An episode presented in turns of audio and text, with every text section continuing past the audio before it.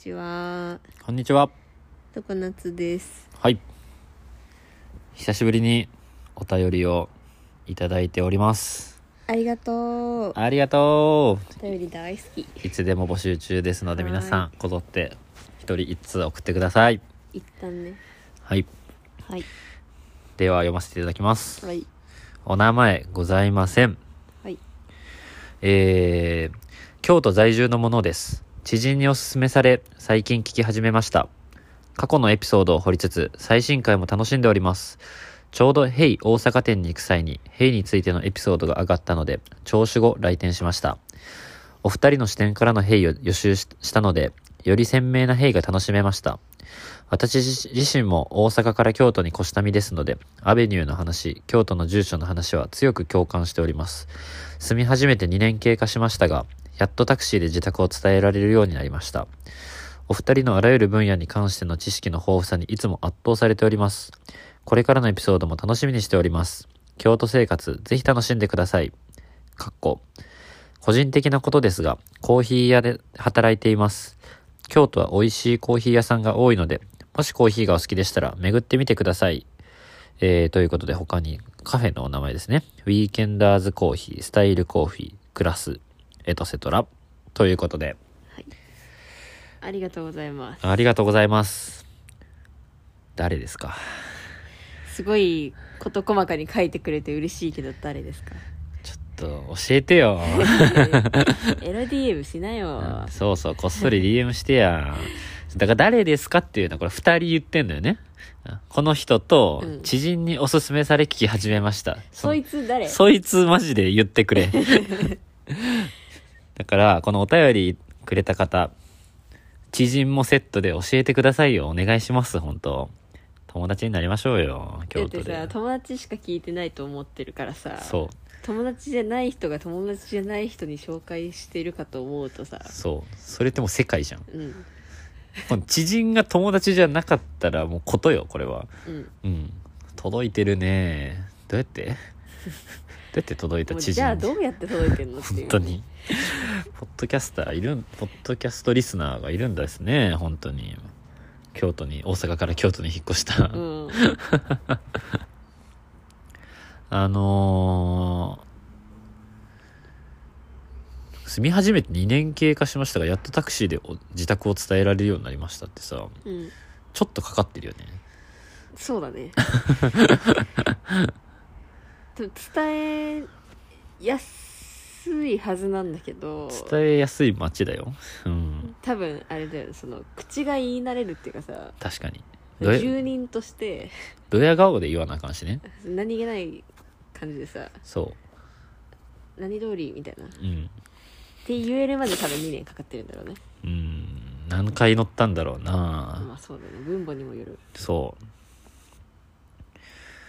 う。で、えっと、あとね、コーヒー屋さんうん。の方だということですけど、うんコーヒー屋さん行ってますよ、いろいろ。うん。ウィーケンダーズコーヒーも、この前言ったね。この前行ったよかったです。あそこ。多分2個店舗あるんだけど、うん。あの、どこ、どこでって言ったらいいんだろう。五条。なんか。ね、そう、あのー阪急より南の。河原町より南の方うん。かな？すごい、複合施設。古民家複合施設みたいな。謎の空間がウィーケンダーズコーヒーで、よかったんですよねあれ、ね。うん。コーヒー別に詳しくないんですよね。でですけど好きなんでうん。全然、萌ちゃんはカフェインがちょっと NG ということでカフェオレをいつもカフェラテとか飲んでますけど。そうだね。うんなんかコーヒーうめーとは普通になるしいい空間でコーヒー飲みてーっていう感じはすごいあるから、うん。京都はコーヒー結構なんか純喫茶風えー、とかミニマルな感じとか観光客売買系とかうんうん。いろいろある感じが。ありますねなんかその違う友達からはさ、うんウィーケンダーズコーヒーさなんていうの？観光客向けみたいなう、ん。ミーハーみたいなうん。感じなかったって言われて、うん。でもさあの日なんか雨降ってたからか知らんけどさ、うん。割とこうローカルの雰囲気あったじゃん。ローカルの雰囲気っていうかまあミーハーっぽい女の子たちはいっぱいいたけどいっぱいいた。う んけどなんかこう落ち着きのある裏路地のそう。しっとりした感じがさ。観光客がね今少ないのよ。うんうんうん。23年前とかに比べたら当然ですけど。そう。まあだし雨だから多分近場の人が多いかなっていうのもあると思うし、行列作るとかいう感じでもなかったから、うんええ感じの、いい感じの時間を過ごしました。ね、うん。中庭にこう曲がった大木があって。でけえ木がまあ中庭にあって中庭っていうのもいいしでけえ木っていうのもいいし、うん。どっちの掛け算されてるっていうのも素晴らしいっていう。そう。しっとりした雨上がりの天気とかでももうめちゃくちゃいいっていうね。うんううんん。どこのコーヒー屋さんに勤めてるんですか？教えてくださいよ。コーヒー飲みましょうよ。ぜひ教えてほしい。よろしくお願いします。クラスコーヒーはうん。えっと京都駅のすぐ横にあるんだけどこれ行ったことあってほう。えっとクラス恵比寿川ではなくて？うん違うな。あれ？京都駅の横にない？これかっこいいよ。違う店舗かな？ちょっと待ってな。クラスってアルファベットでね、はい KURASU いうのをおすすめしてくれてるんですね。あこれだ。クラス京都スタンド。マニアックなとこにあるな。そう。なんか京都駅前なんだけど裏路地みたいな。とこにあって。うん。これも人に教えてもらって前行ったんだけど。へえ。でなんかその人はあのめっちゃコーヒー好きなんだけど、うん。けどそのブランディングとかにもうるさくて。うん。でなんかここのクラスコーヒーのおもろいところははい。なんか日本語はインインスタのね日本語アカウントと英語アカウントがあってうん。で英語アカウントめっちゃこうあれなのよ。あのはや流行ってるっていうか流行ってる。フォロワーいるしインスタもちゃんとやってるし、うん。でも日本語アカウントの方なんか出せみたいな。言ってて確かにフォロワーも全然違うんだよね。へえ今は分かんないけど。別赤なんだね。そうそうそう。なんか多分あの外国人観光客がめっちゃ来るカフェなんだなっていう、なるほど。スタイルコーヒーは行ったことないけどピンはしてました。スタイルコーヒー。これは上だな河原町通り丸太町。私コーヒーの良し悪し分かんないんですけどうん。でもそうなんていうの？カフェの池空間は好きだからはいはい。いや別に味微妙だけどあの空間ええ感じみたいなのがあったら教えてほしい。それでもいいよね、うん。別に、うん。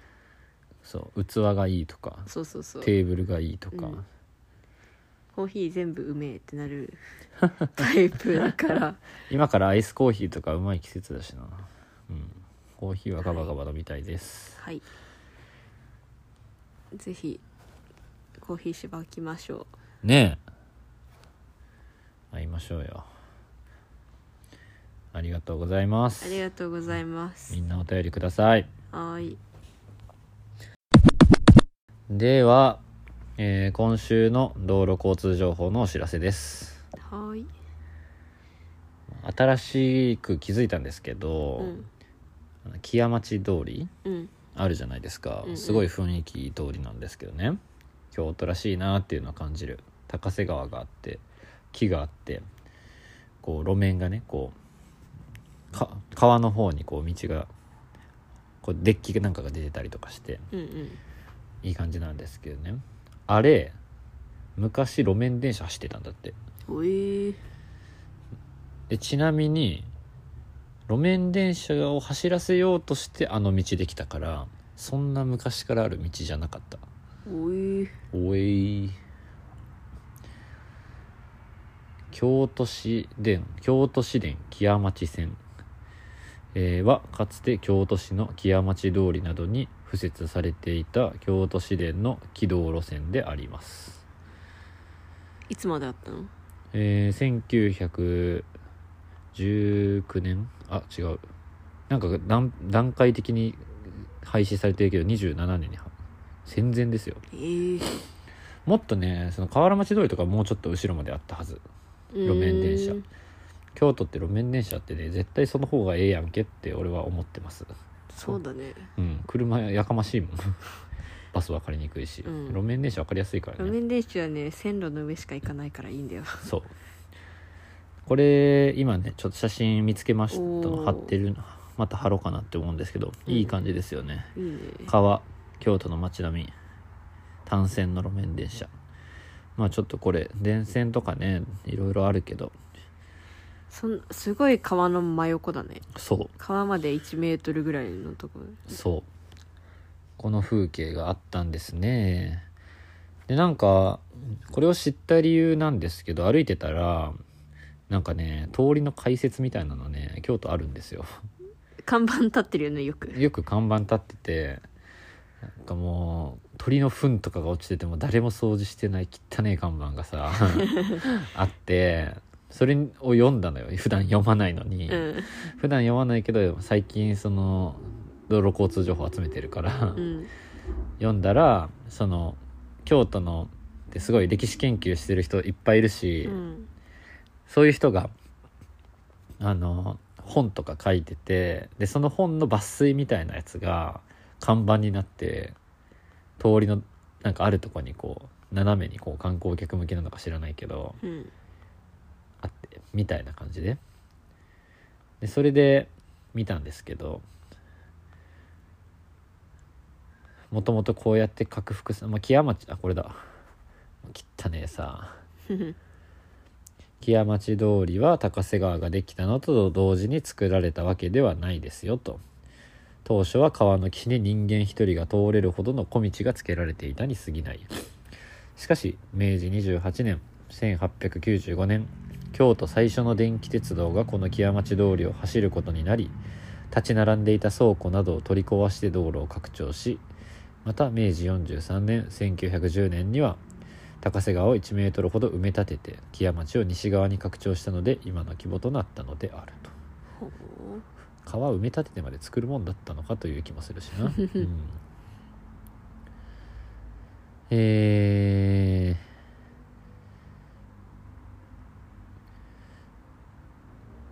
でこうね木屋町って言ってたこう材木町っていうエリアもあったりするぐらいなんだけど京都って。うんうん。あの木材を売ってたりするらしいんですよね。売ってた。でこう木屋町通り沿いにその看板には木屋町に残る史跡っていうのでこうマッピングみたいなのがあるんですけど、うん。そのマッピングに載ってる内容が誰々の日とか誰々の家の跡とかうんすごい個人名が出てるんですよね。地主やんけっていう。すごいマップだなと。こうこれがパブリックなんだっていうね。うん。という。船も行ってたんだね。船と並行している路面電車そう船で木を運んでたんですよ。うん。あれ電車で人を運ぶみたいな感じなのかな。別じゃない？それは別それはまた別ではと思うけどえ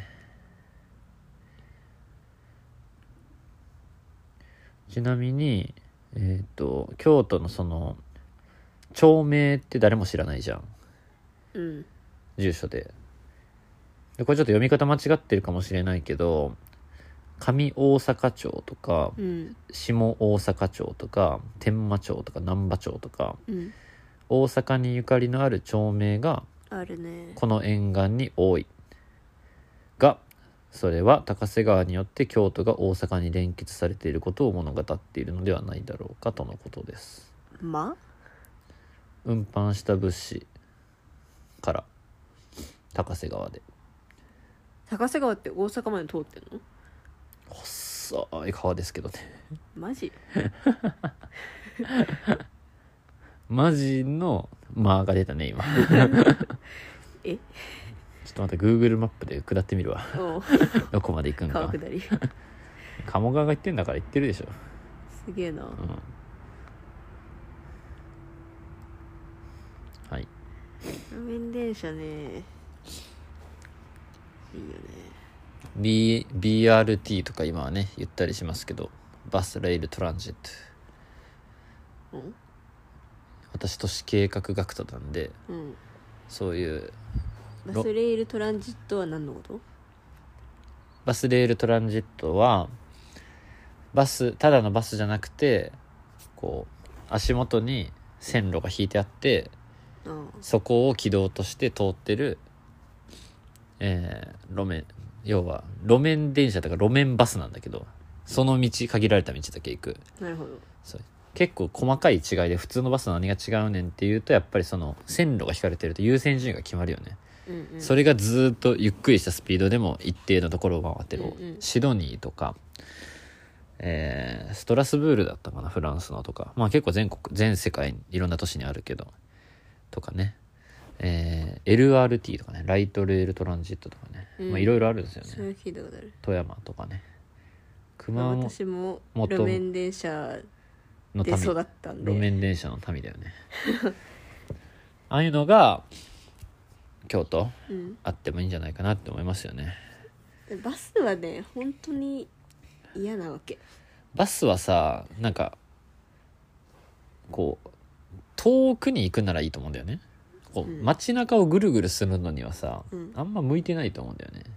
まあみ向いてるんだろうけどさその電車とかが行けない場所まで行けるから郊外そう電車がなくてこう京都の郊外に住んでる人がこう駅とか街中に向かうようじゃない？こう要はさ線が長くあってほしいのよ。うん。できるだけカーブ短く。こう街中をこうぐにゃぐにゃしないでほしい。ぐにゃぐにゃして回らないでほしいっていう思いは私はありますね。こう街のさなんか路地路地から路地みたいなさうん。移動だったらうん。バスが一番行きやすいじゃんバスかタクシーが、いやループが行きやすいんじゃないの？まあ、その点路面電車そういう融通は効かないからね。でも京都はその分かりやすい街なんだからバスが分かりにくいってどうなってんだよって思うんだよね。うん。でっけえ通りをさうバス路面電車が通ってりゃいいんじゃねえのかよっていうさ。四角く回らんかいやっていうさ。いや本当にそうよ、うん。まあっていうのとあとその京都の街と車の相性っていいはずなのにあんまシナジーないよねっていう。タクシー乗ったら家が言いやすくて便利だよぐらいじゃない？道狭いしね。道狭いね。なんか道でこれはちょっと今研究中でまだ明言は避けてるんですけど道の通りっていう割に道が微妙っていう話前もちょろっとしたかもしれないですけどだからいい道と良くない道を今ねこうメモってるんですよね、うん、道の文化。なのにねっていうところで。でその特徴は何なのかみたいな話を今はリサーチ中でございます。本題でございます。はい。あの前回本の紹介した時にあのカーサブルータス入れてるって話してカーサブルータスの保存よく特にその保存版みたいな号すごい好きなんですよねっていう話をしたんですけどうん。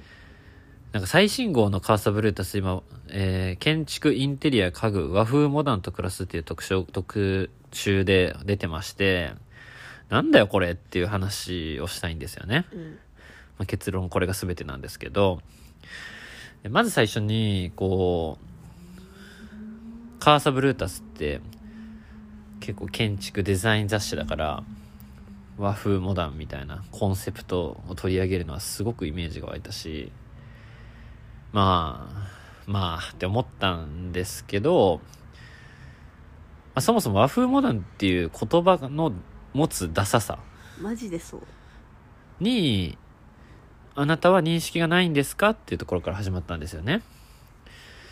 で、えっと、なんでかっていうと、これはなんでかっていうと、萌ちゃんが直感的にうんダサいよね、みたいな話と別で、こうあるんですよ、いろいろ。うんモダンっていう概念って、要は近代的。モダンって近代みたいな意味なんだけど近代って何なのかって言ったら1900まあざくっと言うとデザインとかだと1900年ぐらいからさうん。こうそれまでデザインって言われる分野建築とか家具とかインテリアとかって世界中で風土に合った個性豊かなもの様式っていうのが作られてたけど近代化っていう言い方もしたりするけど、うんうん。経済とか社会とか、えー法律とかっていうのが近代化していくっていう近代的な制度になっていくっていうのは世界がこのルールで、えー作っていきましょうよっていう概念ある程度のこう共通認識を持って形作られて全部のいろんな多様な文化とかを持ったものが一つの方向に向かっていったわけじゃん西洋で生まれた。うんうんでそれが建築とかデザインの分野にもあって建築とかでいうと近代建築三大巨匠って言ったりするけどコルビジェとかミースとかが、えーいろんなスタイルあるけどヒューマンスケールにのっとったら体とか人間工学とかってどこの世界に行っても一緒だし、えーインテリアとか作るにあたってはこう作りやすい効率的な工法とか安いとかまあえっと、素材とかね、うん、素材とか工法とかっていうので合理化みたいなものをしていったら世界中の人が使いやすいのってこれだよねみたいな。ところで結局、えーっていう提案をしていって今のところ世界でそれを受け入れられまして。かっこ健常な白人男性。そう。ハゲのな、うん、えー、ハゲのインテリの目つきの悪い性格も悪そうな白人男性が作った企画。というのが世界を席巻してますとでもけっていうのがモダ。ンでも結構早い段階でこんな最近にならなくたってもう戦後ぐらい日本で言うとそのモダンっていうもの戦前からかでもモダンっていうものがその世界いろんな世界に波及していった時にいやいやモダンになったら今までの良さが失われるじゃないですかって。うん。んでもなモダンって便利なんだよなみたいな、っうんうん。ていうものの葛藤があってローカルの新しい建築家とかデザイナーとかっていうのはそのローカルフードとモダンっていうのを掛け合わせてどんな表現ができるだろうかっていうのをもう半世紀以上やってるわけですよ。100年ぐらいはやってる国もある。だから和風モダンっていう言葉が持つ意味って日本の伝統的なローカリティっていうものとモダンっていうものをどう解釈してどう組み合わせて表現するかっていうことであってそれってめちゃくちゃ多様なのよ。うんうん。定款様式っていうのもモダンだし定款様式っていうのはモダニズムの建築の上にお城みたいな衣装がついてデコラティブなんだよね。であったり、えーそれこそ河合勘次郎の美術館みたいなのが京都にあって民芸の人ですけどあとはまあねなんていうかねこう昔の日本家屋っていうものをモダンな工法とか作りをしたから例えばスケールがスパンがバンってでかくなったみたいな。うんうん。プロポーションだけ見たらモダニズムなんだけど使い方とか空間の風合いっていうのは日本家屋みたいな。うんうん。これは今までのものと見たらスケール感とかは一目瞭然みたいな。っていうようなお上品なね提案としての和風なモダンっていうのもあるしむちゃくちゃ和風モダンのバリエーションって死ぬほどあるわけよ。てかそれだけだと何も言ってませんよねって思うわけなんですよ。和風モダンってっていう。まあ大体のものがそうだろうって感じ。そうまさしく。日本のに存在してる。おっしゃる通り。うん。で、それが分かってないピントぐらいの言葉だからダサいなって思うわけ。で、実際に Google 画像検索とか Pinterest とかで見たことないから知らないけど、調べたら白い部屋に、こうなんていうかね、へりのないね、こう、畳。あはいはい。うん、琉球畳みたいなね。なんかこうなんか綺麗に並べられててね、なんか。加藤純子が持ってるやつ？加藤純子は和モダンです。正直。で俺はそのその加藤純子とかのモダンうん。和モダンっていうのにはすごい関心があるわけ。うん。それは和モダンの中にある一つの流派として、えー新しい新しいなというかなんかすごい特徴的だなっていうのがあるから。っていうのはインスタグラムとか楽天ルームとかピンタレストとか見てる人からしたらそういう歴史的なデザイン誌みたいなものを勉強してなくても感じてるものじゃないかなっていう気がするのよね。うん加藤純子的和モダンみたいな潮流があるっていうのが。だから、俺はカーサ、ブルータス、このタイミングで和風モダンと暮らすっていう特徴、特集をやるんであれば、お、その話かって思ったのよ。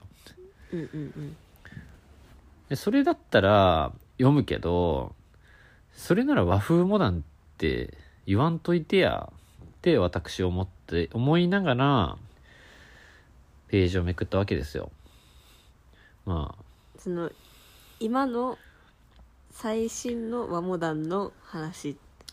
かと思ったけどねそうですヒッ。プなそうです。で、一応、まさかそのうちらが知ってるうん、なんか10年前ぐらいのうん、レガシー和モダンの話を今更やってるとは思わずに思わずによ。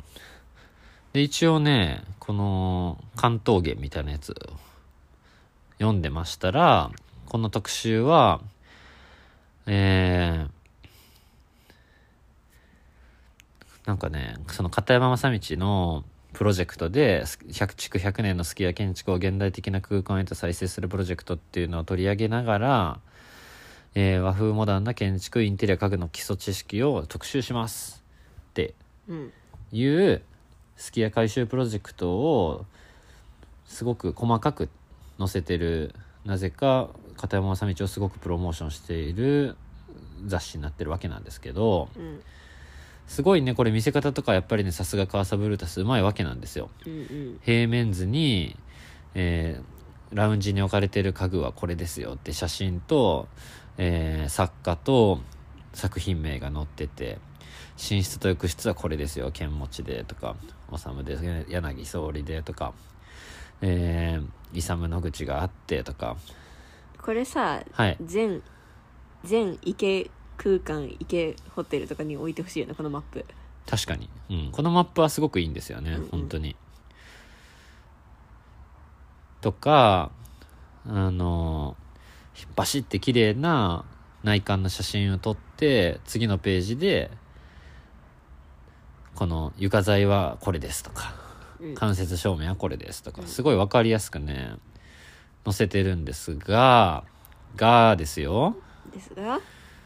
これね、使われてる家具とか見たらさ、本当柳総理、柳総理、坂倉純三、本間隆、渡辺力、勇野口、剣持治、勇野口。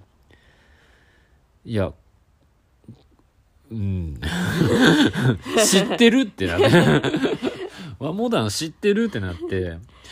いや、これさ、基礎知識を特集しますっていうのはいいんですよ、別に。うんいつやったって別にうんさ、カーサブルータスでそういうので確かに受けてるしさでもさ知らんけどさこれ20年前にやってないってその前さペンのさうん。バックナンバー買ってさこれ全然今と同じことやってんじゃんみたいな。北欧デザインのさうんうん。なんかやつあったりしたじゃん。ヤコブセンといやかね。これそうそうそうそうそう。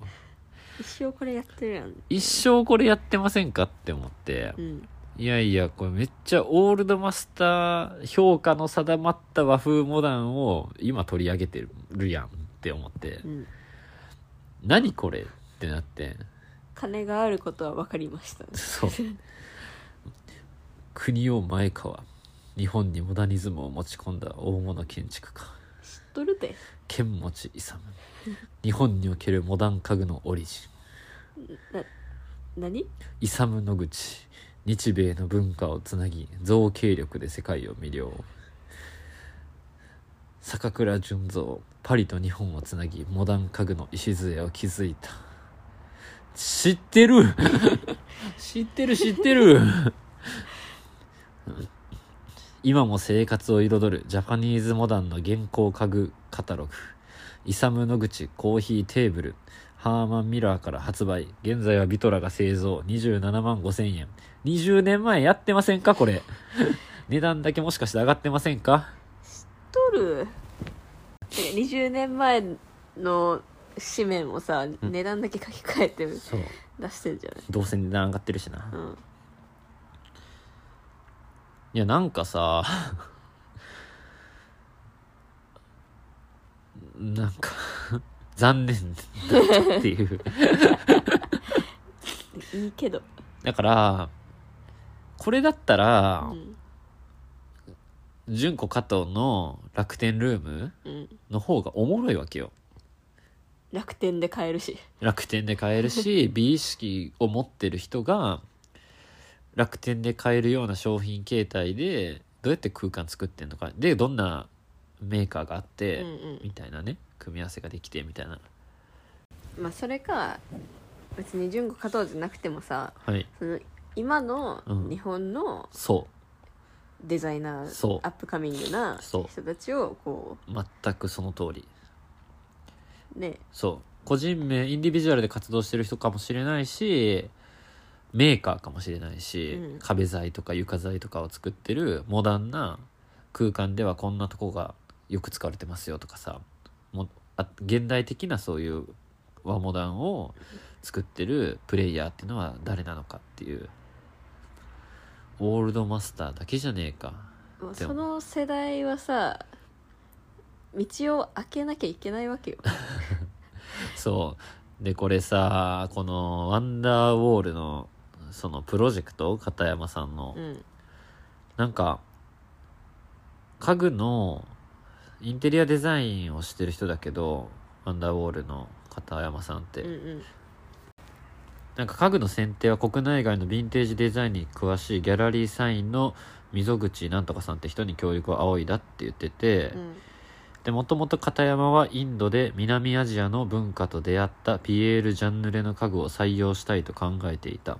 すると溝口から日本のミッドセンチュリー期に合わせた家具を提案される、えー前川邦夫坂倉純三剣持勇柳総理といったヨーロッパやアメリカの文化をいち早く体感した上でオリジナルの家具を制作した建築家やデザイナーたちの家具だ。って言っててこれなんやねんこのやりとりって思って。もう ジジイのジジイによるジジイのための本当に。プロジェクトやんかと思って。もうええて。ジャンルレがさ柳総理で変わったところでさなんこの世は何も変わらない。いや本当に。もうそのなんかそのプロセスの説明何もいらないと思ってなんか不思議やわなんか本当片山さんっての片山さんのってかワンダーウォールのインテリアって俺かなり新しいと思ってたのよね。うんうんうん。ユニクロの店舗とか似てる人いないじゃんって思ったのよ、ユニクロの大阪の旗艦店とかを何回も行ったしエスカレーターにデジタルサイネージがこう斜めにこう走ってたりとか吹き抜けでファッションと、えーガラスのショールームみたいなディスプレイとでバーンってこう作ったりとかなんかずっとイケてる人やなってめっちゃ思ってるんだけどなんだこのおっさんのやり取りはっていうさ。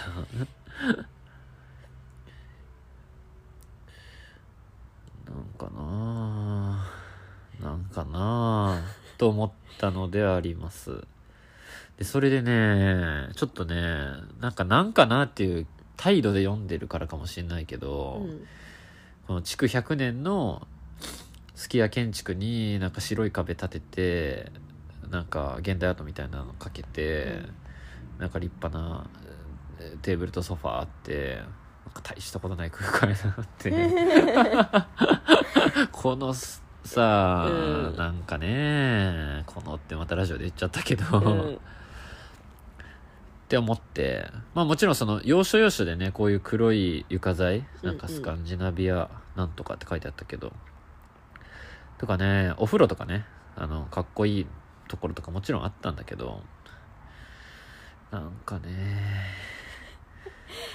そうそんでその次出てきたのが和風モダンの家と暮らすってあってえー小山君堂が、えー輸出のある家って、片山さんの次は小山君堂ですか？そうですか。みたいな。これ床はかっこいいけどね。うん。とかねなんかおっさんが続くわけですよ。でそれでまあ全体的にはちょっとまだ全部読んでないけどあのがっかりだという話をすごくしたくてこうやってラジオ撮ってるんですけどね。うん。でそのラジオ撮る前にちょっともうツイートしたのよ。ツイートしたら割とリアクションがあって、ツイートしたんですけどその加藤純子的なモダン和モダン。うん。とシナジーのあるので韓国インテリアがあるうし、んうん。で韓国インテリアと別でここの直接のつながりはまだピンときてないけど最近スペースデザインインテリアデザインショ商店空間のデザインうんみたいなぶ分野でいくと中国のカフェとか、うん。えーショッピングモールとか、えーっていうのがすごく SNS 的なバズみたいな感じで見る機会がここ1年でめちゃくちゃ増えてて俺の中で。そういう意味で日中韓の現代的な表現空間表現っていうのが今あるんだなという潮流をすごく感じてるわけなんですよね中はどんな感じ？中はねブルーボトルとか？中はね結構なんかねスペーシーな感じというか宇宙的昔の sci-fi みたいな例えばねザハのショッピングモールとか？ザハのショッピングモールはザハの建築なんだけど、まあああいうイメージで白くてああ流線形みたいな。でそうそうそうカフェとかでねあのなんかさアラビカっていうカフェあるじゃん。ああはいはいはいなどんなんだっけ？でっかい階段が前にあるんだっけ？あそうそうそうそうそう。あやばい。チャイナアラビアで調べたらあのサウジアラビアの首相と大統領王王様か。と習近平が写真。アラビアであってたっけ？アラビねアラビか？か？アラビ。パーセントでしょ。あそうそうそうそうそうあそうパーセントのやつ。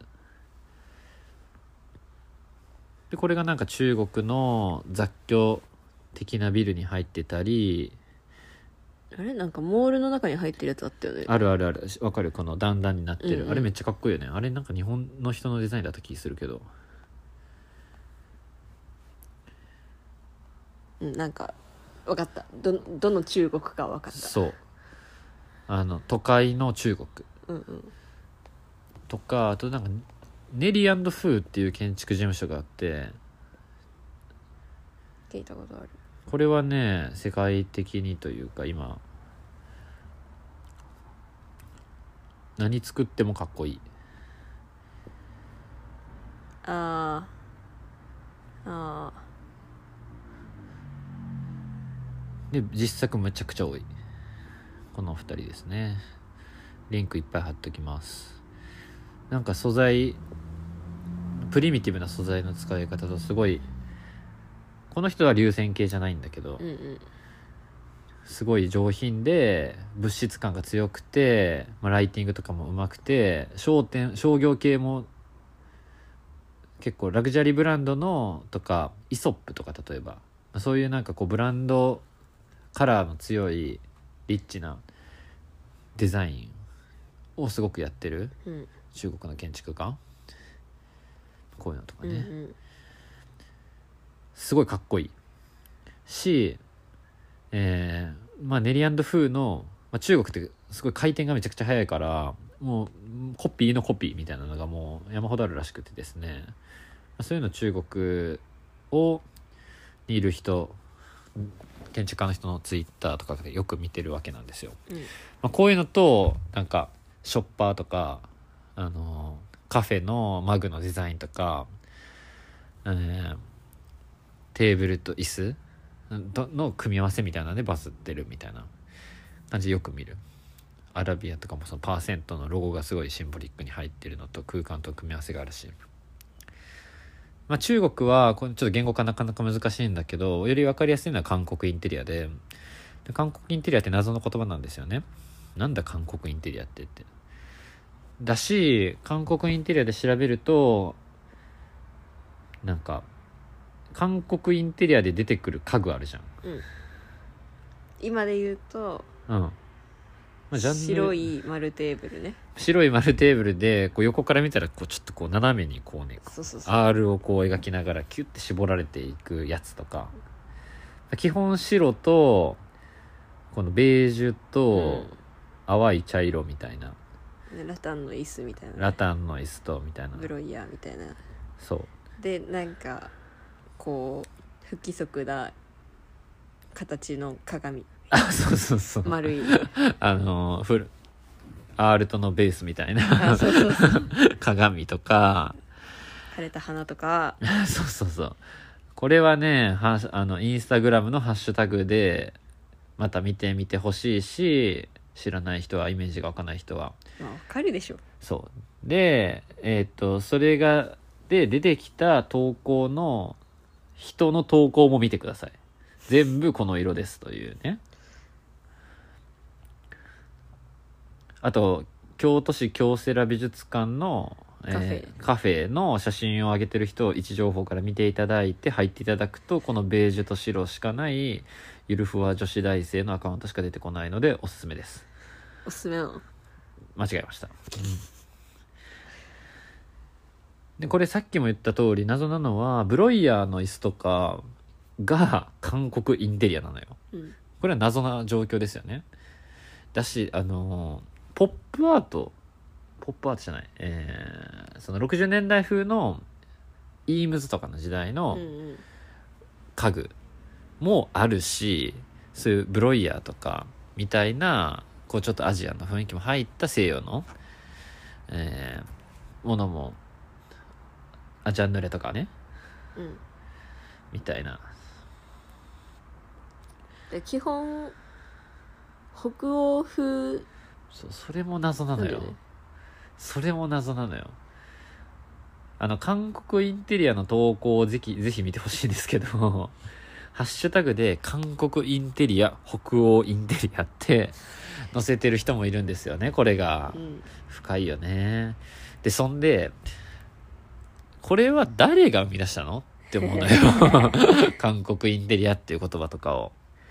もうい結構ねキュレーションサイト的なところとかでまとめられてるし、まあ、家具とかもね家具サイトとか家具の一種とか見て韓国風インテリアみたいな、バイマとか開いても韓国イン韓国風インテリアの特集とかやってたし。そう。でこれ一つの世界観を持ってしかもそのデザインとかに興味が強くないけどまあおしゃれはしたいみたいなうん。層に確実にパンチ普及をしている一つのトレンドなんですよ。うんおちょっと分かりやすそうなのが出てきたから読んでみるか。えっと韓国インテリアのお部屋を作るポイントは2つ。まずはファブリック系のナチュラルな印象を出すためにお部屋全体を落ち着いたペールトーンで統一。アクセントとしてお部屋に韓国カフェのよような雰囲気が出るトレンドアイテム。何も言ってねえな。を入れる。いやわかるわ。韓国インテリアはホワイトとベージュとアイボリーです、えーリネンやコットンなどのオーガニック素材も選んでください。ラタン系のアイテムもおすすめです。でえっと韓国ライクなアイテムとはいうのはミラーとかフラワーベースとかキャンドルライトとか載ってますけどなんか丸っぽいものが多いな。なんかもう韓国さ韓国って憧れの対象じゃん、もはやね、ね、うちらにとってはさ、うん。全部おしゃれだしみたいなさ。韓国風カフェとか流行るしさ。う、んでうん。多分そのファッションとかインテリアとうか、ん。何においても,、うん。もう韓国がおしゃれ先を行くからさ、うん。それをもう見習ってうん。輸入してる状態なわけじゃん。うん。輸入はしてるよ。だから、うん。韓国で流行ってるおしゃれなインテリアうん。がそれがたとえインスパイア元が、うん。あの北欧だとしても、うんそれは韓国を真似して取り入れてるからその時点で韓国インテリアなんだよね、それはそう。うん。韓国でちゃんと消化されてんだよね。そう。韓国はもううん全部こうキュレーションしてさ、うん。まとめてさ、うん。トーン決めてくれてるわけじゃん。そう。えだから誰？であげくうさ、ん。なんかまあ韓国風カフェとかわかるけど、うん。なんかただうのんナチュ系なホテルとかがさ、うん。韓国風ホテルとしてさそあの文字がいっぱい書いてあるインスタの投稿でうさ、ノイズを加えてるよね。そうそうそう、ん。えこれ韓国関係あったっけみたいうんうな、んうん。とこまでこうとりあえずおしゃれイコール韓国みたいな。漢字で使われてるよね。別にそれという図式で言っても過言ではないみたいな。はい。おしゃれイコール韓国。みたいなね。うんそうそうそう。っていうのマジでめちゃ面白いなと思う。そう面白い現象なんですよ。でその韓国風のペールトーン淡さみたいなのと、加藤純子的なやつは若干違う。うん、加藤純子とかの方がクールでミニマルでえー、なんか淡い感じはしないよねそうね。寒色系かな。そういうわけではちょっとエッジある。そう。でし、うん。あの金があるからあそのコピー商品じゃなくてあうん。本物のやつ買っそてる。れはまた別なんだけど、うん。うん。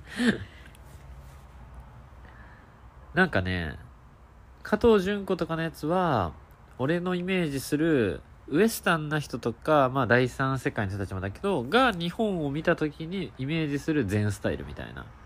今の。うんインテリアに近い気がするまあそうかもね。そう。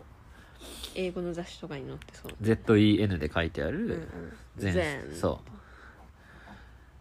韓国インテリアはまた別物だと思う。うんうんうん。でもわ我々私から見たらそれは別似てないえっと違いはすごいあるんだけど共通項は何かあるっていう感じがすごくするっていう感じでなんかその日本中国韓国のえーインインテリアデザインの確実なトレンドがあってうん。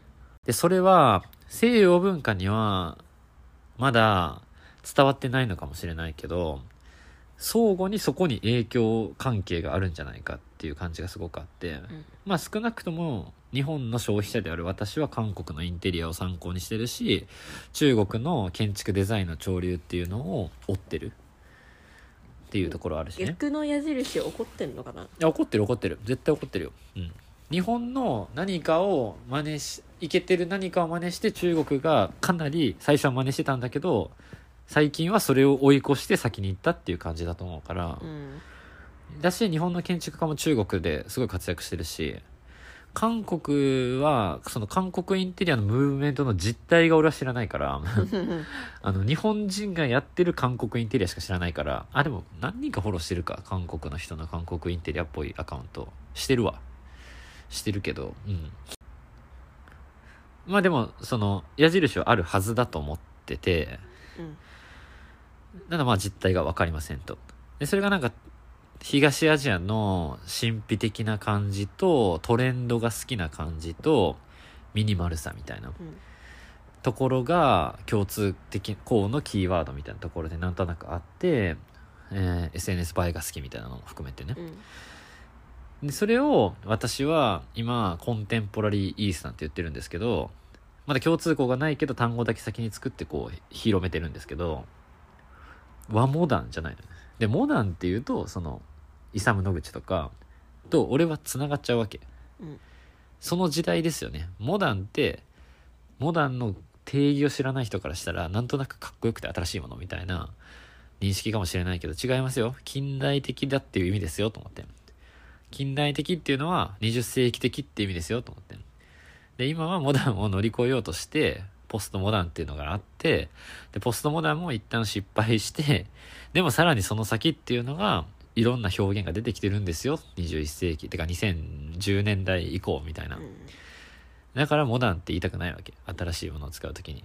で俺は現代的なっていう言い方を日本語ではしてて現代的っていうのはコンテンポラリーだからコンテンポラリーアートが好きだし、うん。コンテンポラリーアーキテクチャが好きだし現代文学とかが好きだしみたいなところを学んでてオールドマスター的もはやもはや古典がそのギリシャローマじゃなくてモダニズムの巨匠がもう巨匠なわけようんオールドマスターなわけよ。うん。白人のジジイっていうわけよ。えーだから、和風モダン、ネーミング失敗してんなと思って、でもどうなんかって見たら、あ、ジジイの話かってなりましたという話で。で、もう、ぐっと書いたらそれをね、うんえ、日本と中国と韓国の現代的なインテリアの潮流の話じゃないの？と思って。ツイートしたら結構、イケてる人たちが、すっとこう黙ってファボってくれたから、うん感じてるよねっていう、こう、嬉しいのを目線をね、こう、うん空気をこう察知したから、もうちょっとこれも掘っていこうかなと思って、思ってます。そのマモダンやるんだったらさ、うんやるんだったらさっていううか、ん。あのーこの前あのー古いペン読んだ時にさ、うん。見つけた理長家具あ、そうあったじゃんはい。ねはい。それとうか、ん。そのだからふ古いうん韓国うん。とうん。の中にあるかっこよさとか古い中国の中にあるかっこよさ、プラス現代みたいな、うん。そこも合わせてやってほしいよね、全くおっしゃる通りでして、理長家具の話するの忘れてた。そうそうそうそうそう。理長家具のかっこよさもね、勉強中なんですよね。うんえ多分そのうちらがこの前言ってたのは、うんその韓国の例えば韓屋はい。古いはい。家屋とうかん。で使われてた家具とか今合わせられてる家具とかってうん。日本の古い家屋にも似合うはずだし、うん。そこら辺の親和性は絶対にあるから、うんもうちょっとそのうん。回していこうぜみたいな回していこうぜ。そうそうそうそうそう。組み合わせをねそう。そうなんです。って思ってるんですよね。どっから掘っていくかっていうと、やっぱりね、韓国インテリアなんだよね。だって情報はめちゃくちゃ溢れてんのに、うん教科書的にはまあ誰もまとめない。そろそろ、あサイニーとかで調べたら論文とか出てんのかな？ちょっと調べてみますし、知ってることを教えてほしい。韓国インテリアならこの人だよとか、この記事、ネット記事だよとか、うんあのーやっぱりこの家具だよねとか、っていうのをちょっと教えてほしいです。知ってる人いたら。あの私が見てる YouTuber かける芸人の丸山礼ちゃんっていう子いるんだけどはい。マジで絵に描いてるのミーハーで、はい。まあ私と同い同世代ぐらいはい。であのいつも置いてる家具とかも、うんもうめっちゃトレンドなのねうん。であのこれどこで買ったんですかってよく言われるけど、うんあの韓国照明とかで調べましたとか言って いつもそんな感じなの韓国椅子とか、はいはいはい。だからもうなんかそんな感じなんだろうな全員はい。っていうのがよくわかるから確かにあのレイちゃんを観察するの面白いかしこまりました。うん。まあ、そういう人感度高いからね。うんそうそうそううん。なるほどね。